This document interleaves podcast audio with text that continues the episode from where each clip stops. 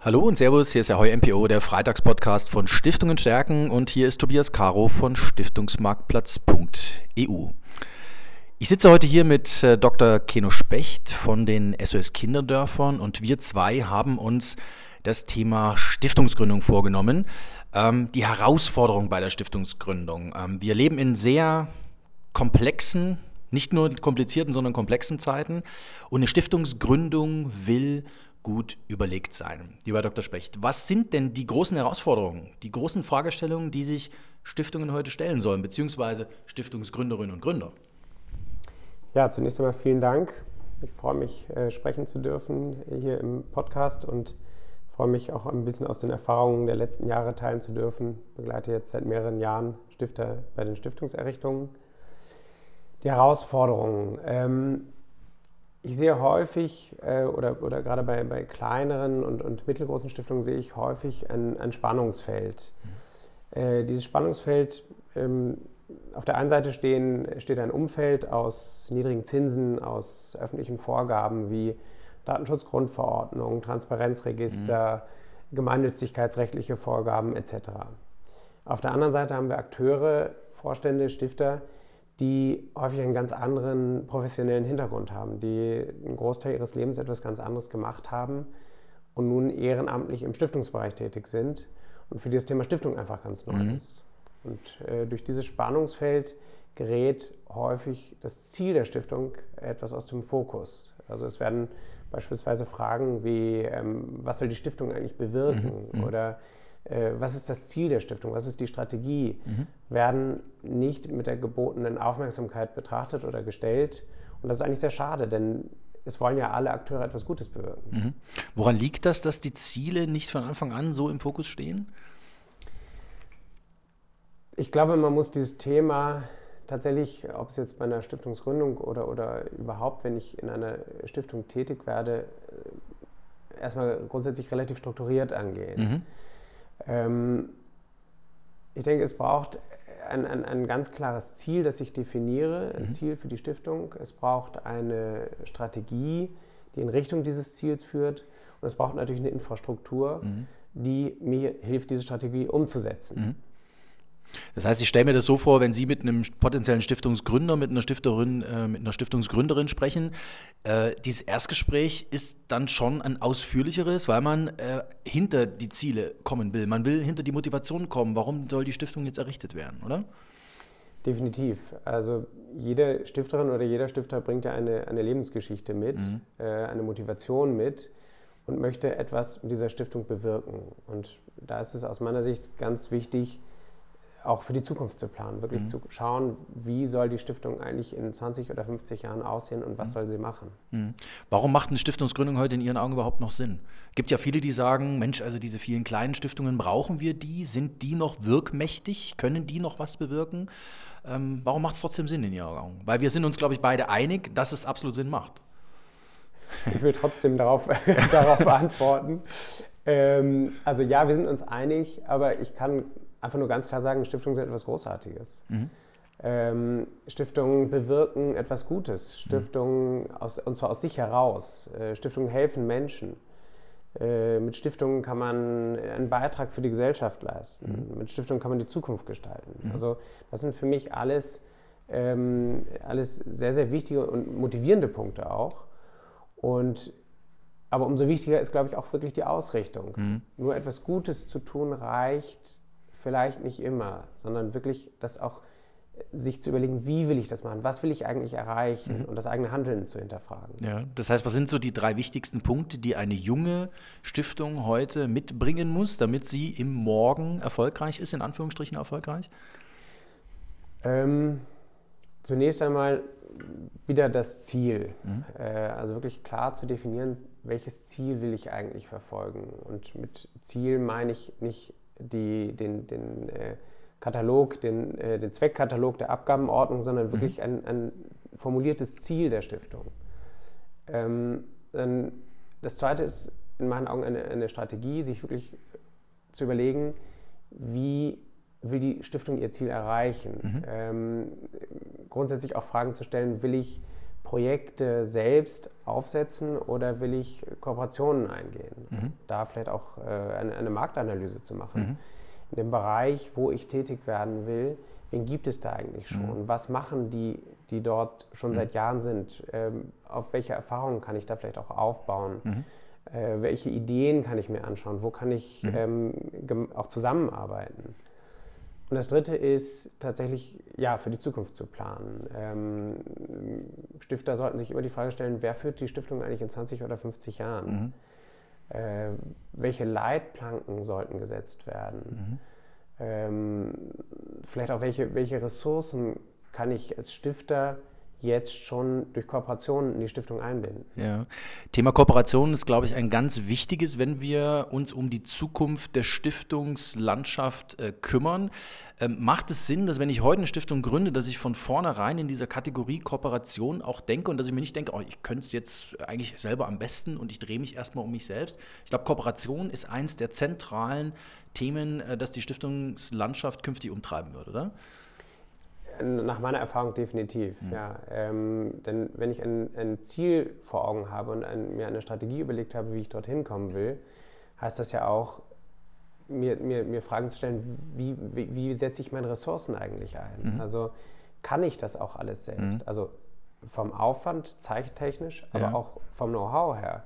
Wie kann ich mir da eventuell über Kooperationen ähm, Hilfe reinholen? Ja. Nicht jeder ähm, ist, ist in dem Bereich, oder das ist, hatte ich ja eingangs auch schon gesagt, die meisten Stifter kommen einfach aus einem ganz anderen Hintergrund und haben etwas wahnsinnig Gutes vor mhm. und sollten da tatsächlich auch auf, auf Ideen und auf also vorhandene Ideen und auf Kooperationen bauen, um da wirklich das auch zu erreichen, was sie sich vornimmt. Denn sonst steht am Ende häufig auch äh, Enttäuschung ja. oder, oder, oder, Frustration. Ja. Und bei diesem Sortieren auf der Projektebene, also wenn ich stelle mir das relativ komplex vor, ähm, die richtigen Projekte, die passenden Projekte zur Stiftung zu finden, da brauche ich dann eigentlich Leute wie Sie, die mir da auch als Sparringspartner mal zur Verfügung stehen, weil Sie helfen mir dabei, zu sortieren, was zur jeweiligen Stiftungsgründung als auf der Projektebene passen könnte. Definitiv. Ähm, wir versuchen natürlich auch äh, aus unserem eigenen Antrieb heraus ähm, zu unterstützen an verschiedenen Punkten. Also sei es ähm, bei der Stiftungsgründung wirklich das Ziel zu definieren, aber eben auch auf Projektebene. Mhm und ähm, versuchen da ähm, so gut wie möglich zu unterstützen und, und auch äh, Infrastruktur zu bieten natürlich. Mhm. mhm. Ich glaube, das Thema Infrastruktur ist eins, äh, das unterschätzen viele Stiftungsgründerinnen und Stu äh, Gründer, weil gerade auf der, in der Projektebene, wenn die, Stift, die Projektarbeit wirkungsvoll sein soll, da geht es viel um das Thema Infrastruktur. Kann ich eigentlich in bestimmten Ländern, bestimmten Regionen das leisten, was ich mir überlegt habe? Und da bin ich bei so starken Partnern bei Ihnen, da docke ich doch ganz anders an, als wenn ich das alles selber alleine mir aufbaue definitiv. Äh, aus, aus, aus, meiner Sicht oder nach meiner Erfahrung gibt, sind es zwei ganz wesentliche Punkte. Ähm, das eine ist, wenn ich in einer Region tätig werden will, die nicht, die ich möglicherweise durch, durch private oder geschäftliche Reisen kenne, aber. War ich mal im Urlaub da zum Beispiel, ne? Also beispielsweise, also, ja, die mir vielleicht auch ans Herz gewachsen ist, mhm. aber ich kenne tatsächlich die Umstände vor Ort nicht, mhm. in der Regel nicht so gut. Mhm. Und das andere ist, wenn ich eine Infrastruktur vor Ort aufbaue, übernehme ich auch Verantwortung. Mhm. Ich übernehme Verantwortung für die nächsten Jahre mindestens. Mhm. Und äh, das sind beides Punkte. Wir sind als SOS Kinderdörfer weltweit vor Ort mit, äh, mit regionalen Mitarbeitern, mit lokalen Mitarbeitern mhm. und wir nehmen durch unsere Projekte schon die Verantwortung äh, auf mhm. uns und planen in der Regel, für, wenn wir beispielsweise ein neues Kinderdorf bauen, für 60 Jahre. Also das ist, äh, ist, ein, ist ein Horizont, glaube ich, an dem man sich auch orientieren kann. Und das gibt ja am Ende des Tages der Stiftungsarbeit dann auch die Perspektive, die sie ja braucht. Es nützt ja nichts zu sagen, ich mache mal opportunistisch dieses Jahr das und nächstes Jahr das, sondern es braucht ja genau dieses langfristige Handeln. Eine Stiftung ist für die Ewigkeit ähm, errichtet. Äh, da braucht es ja dann diese Perspektive. Das ist auch, glaube ich, oder das, das ist definitiv ähm, der Vorteil der Stiftung, dass mhm. sie eben langfristig planen kann. Mhm. Ähm, es ist häufig verlockend, äh, ein, ein, eine einfache Lösung zu finden. Nehmen wir vielleicht mal als Beispiel, in Deutschland wird gerade viel diskutiert, das Thema Digitalisierung der Bildung. Mhm.